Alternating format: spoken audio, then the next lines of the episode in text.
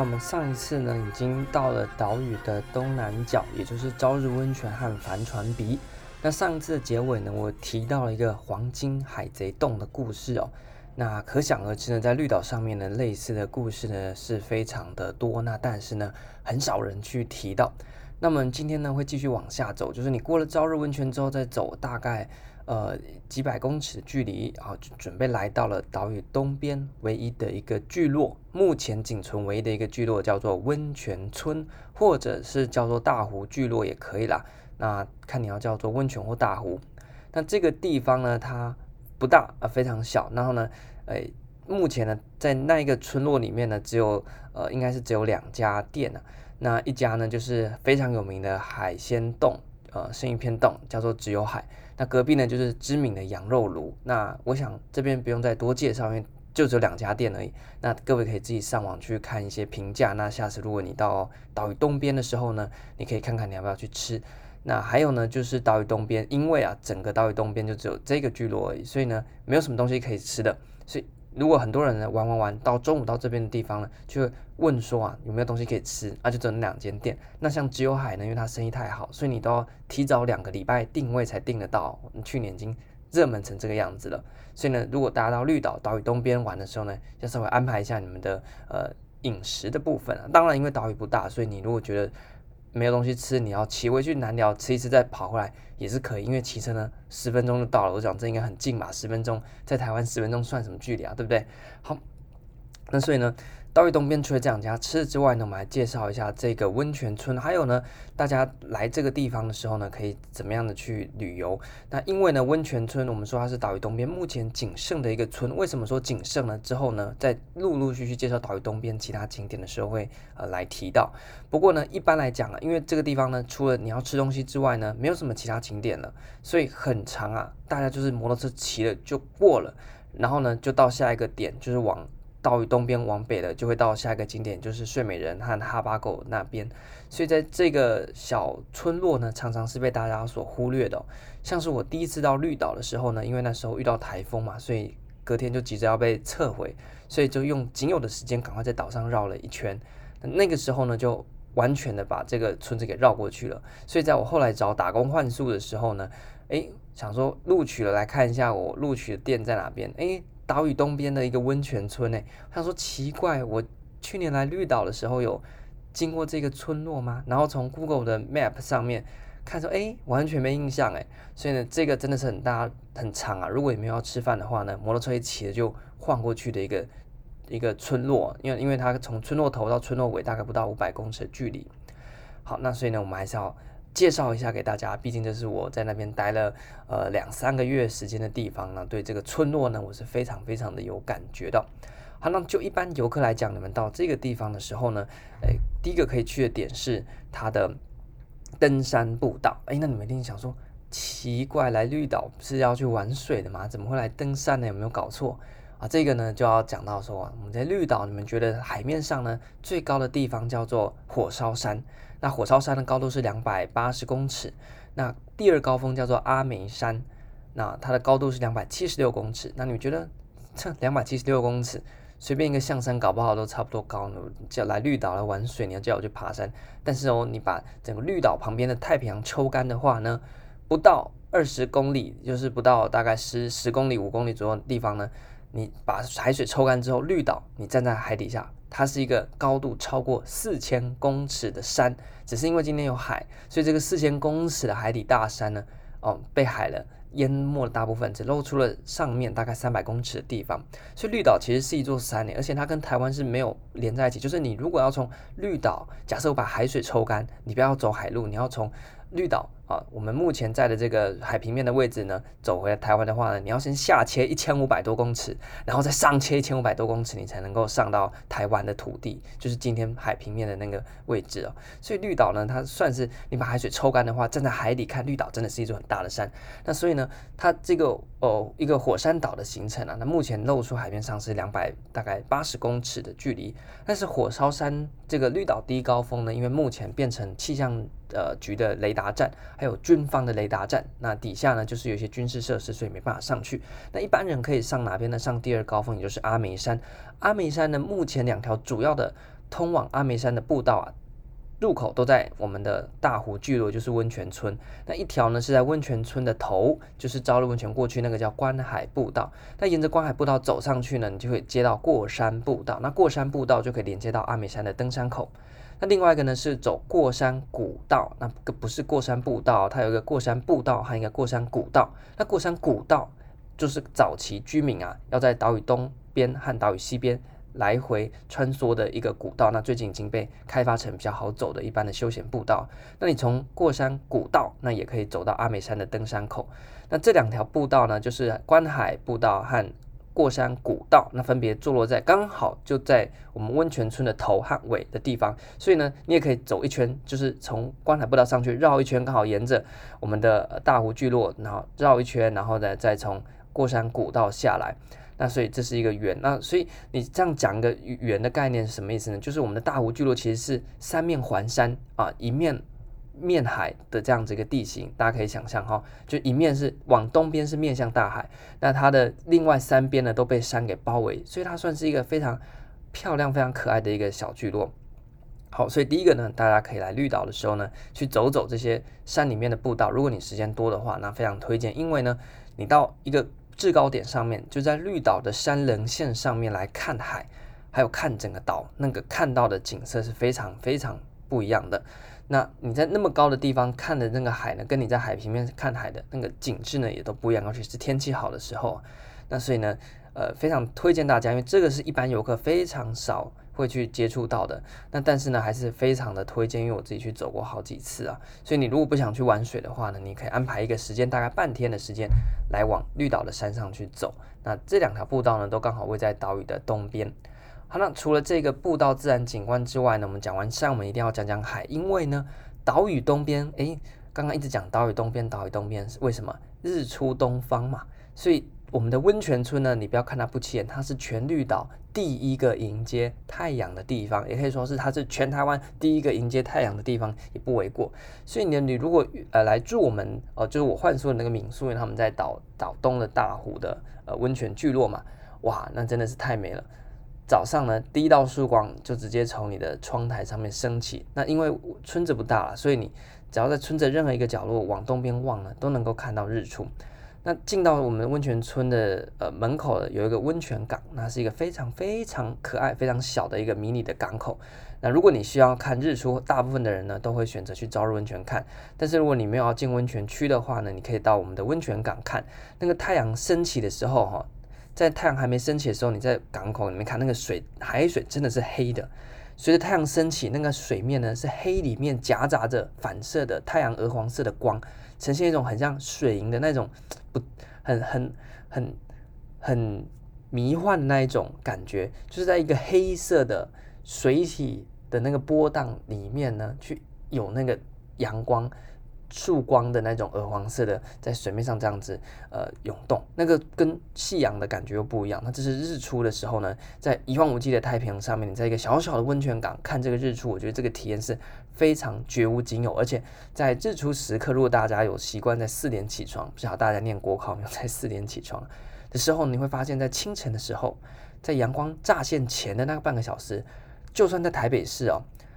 所有的鸟都在那时候一起叫，诶，然后我觉得这个体验非常神奇。在山上也是，那在那个嗯台北也是，就是像之前在写论文的时候，在学校写论文，然后彻夜未眠，四点的时候，哇，然后为什么外面那么吵？所有的鸟都在那时候叫，诶，所以那个真的是天地之间啊，有一种苏醒的感觉。那你在那个时候呢，在绿岛，你会听到那个旭日东升之前的这哇，感觉整座岛都被那个鸟的叫声还有虫的叫声啊。震撼的感觉，那前面呢又是非常平静，但是又有那个浪潮声的海，我觉得那是整个视觉上面和整个听觉上面，反正你的五官、你的六官、七官、八官全部都沉浸在那个日出的时刻，所以这个时间点呢，我觉得你自己去就好了。嗯，跟其他人的话会聊天，我觉得就你。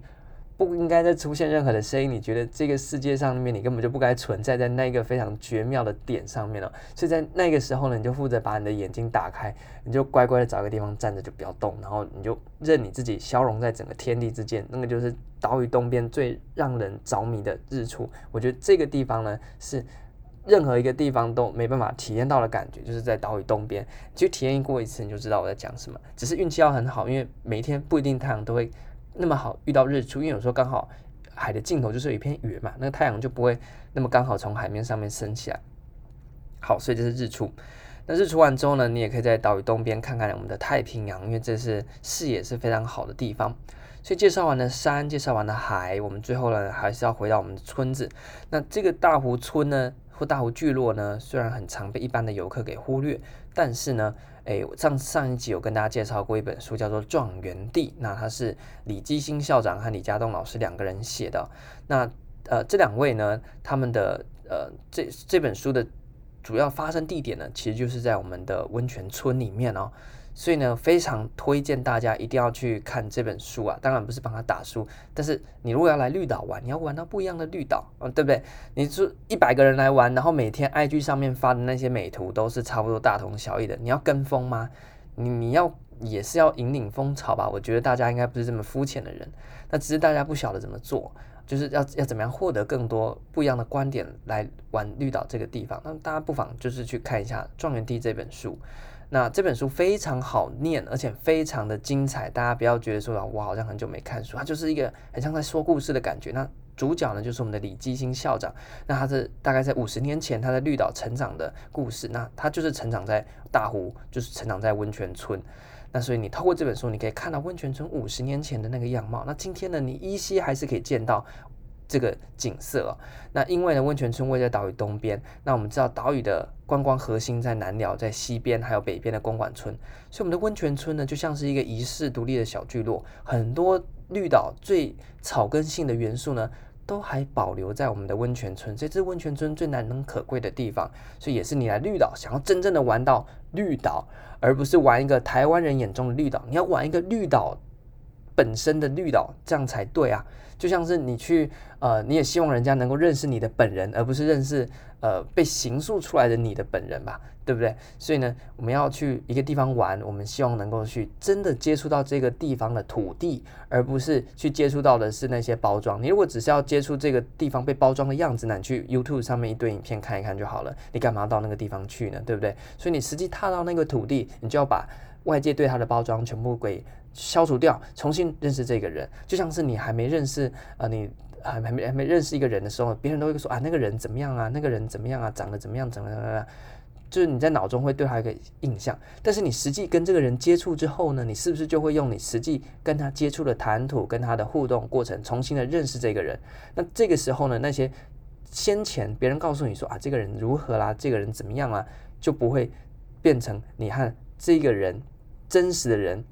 交往互动过程当中的阻隔了嘛，所以我觉得大家去旅游的时候应该要这样做。好，那所以拉回来就是在讲说，《状元地》这本书就是在描述大湖聚落或是温泉村这个地方在五十年前的生活的样貌。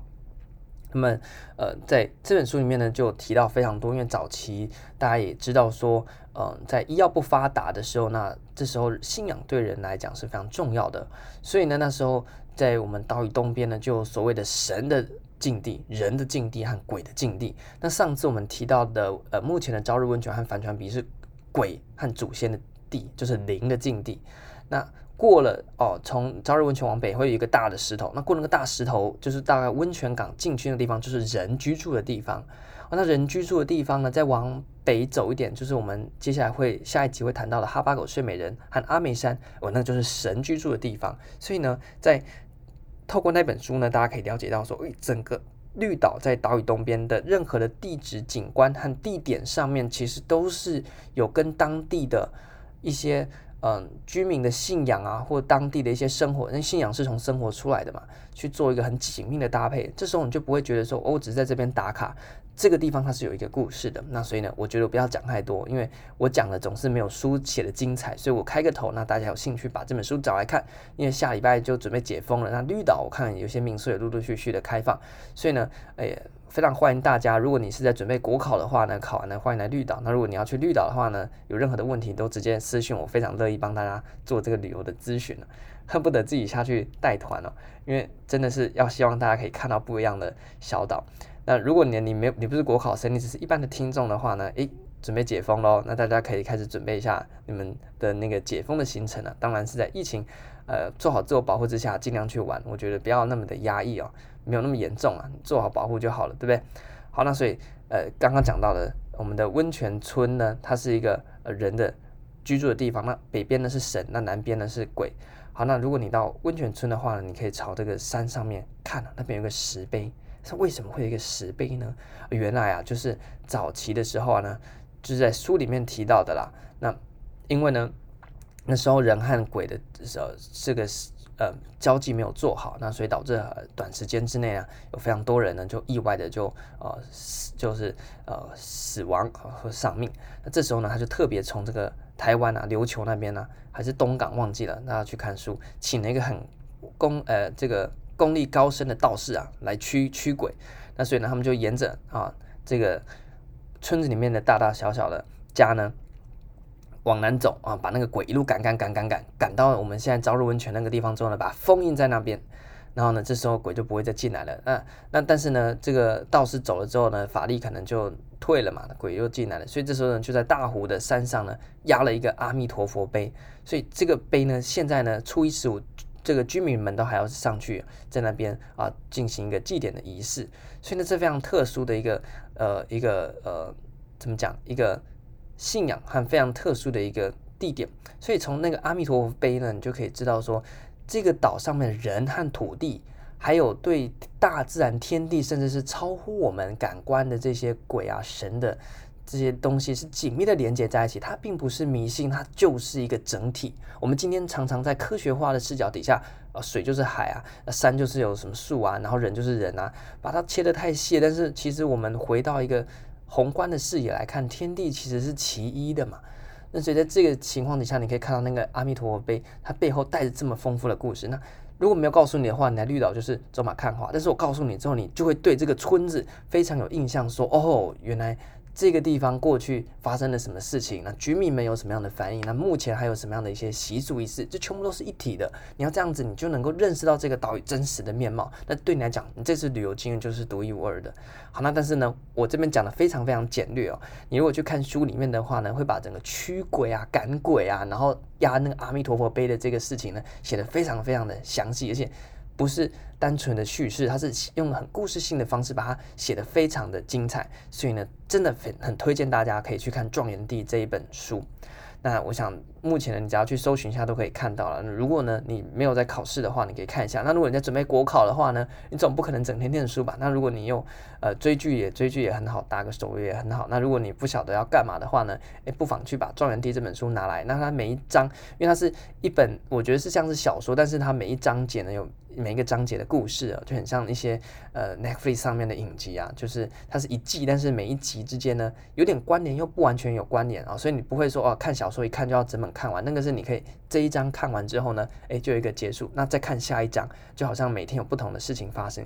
那看的时间呢也不会长，二十分钟半小时你就可以看完一章。所以说，即便是大家在准备国考，我觉得还是要找点休闲活动啊，不妨把这本书拿来啊读一读哦，真的非常的精彩。当然是因为我有本位主义的作祟啦，因为本身就是在对绿岛呢，呃，有有有一些。接触嘛，所以可能搞不好我今天是做蓝雨的，我就推荐蓝雨的书。不过没关系，各有专精，大家就相互交流分享就好。嗯，这次呢，我们就呃简单的介绍一下这个温泉村。所以你来的时候呢，第一个你可以去爬爬山，那看看景色。这个景色我觉得都不用讲，因为讲了你没看到的话呢，我在讲了这个翠嘎传播你也没有感受到，所以我只是点出这个点是我。去过我看过，我觉得很推荐的。另外一个就是去温泉的温泉港那边看日出，那个真的是世界级的日出。那再来就是这个小村子里面，它发生了非常非常多的故事。我觉得这个呃一集绝对录不完，我开六个小时我大概也讲不完。那全部呢被收录在呃《状元地》这一本书里面。那你说《状元地》嘿很吸引人哦，如果是国考生的话，看到《状元地》是不是马上想下单？《状元地》耶。哦，那下一次呢，我们就来讲状元地这个地方，它位在温泉村的呃北边一点点，它是温泉村居民耕种的地方。为什么叫做状元地呢？诶，我实际到过那个地方哦。那我去年考考完国考没放榜，我去换宿的时候呢，好像没几天，这个老板载着我去呃岛上晃的时候，就告诉我这个这个地方进去叫做状元地。我一听马上眼睛也不灵不灵的亮起来。所以各位，如果你要考文字国考生的话，听到这边状元帝，下次我们要讲的主题，为什么叫做状元帝呢？那如果大家等不及的话，可以直接先去翻书。那如果大家不想翻书的话呢，就等我们下一集来跟大家介绍这个神秘的状元帝。啊，预祝大家呢都考状元。但是这样讲一个矛盾，因为呢状元只有一个，所以呢希望大家呢都成为榜上的上榜生，这样就好了。好，那考完之后呢，真的好好的安排一趟旅游。那如果大家没有什么觉得呃一个什么想法的话呢，那就先来绿岛吧。所以呢算是有点自肥啊。那希望大家呢，如果你是国考生，赶快好好的准备考试，考完之后呢赶快来绿岛。那如果你不是考生，你是一般的听众。那解封了，赶快找个地方出去旅游。那绿岛呢也是首选。那如果你都不想去，也不想要出门干嘛的，还是会害怕疫情，那就看个书，《状元帝》这本书推荐大家。下次我们就来谈《状元帝》。这集到这边，感谢大家聆听。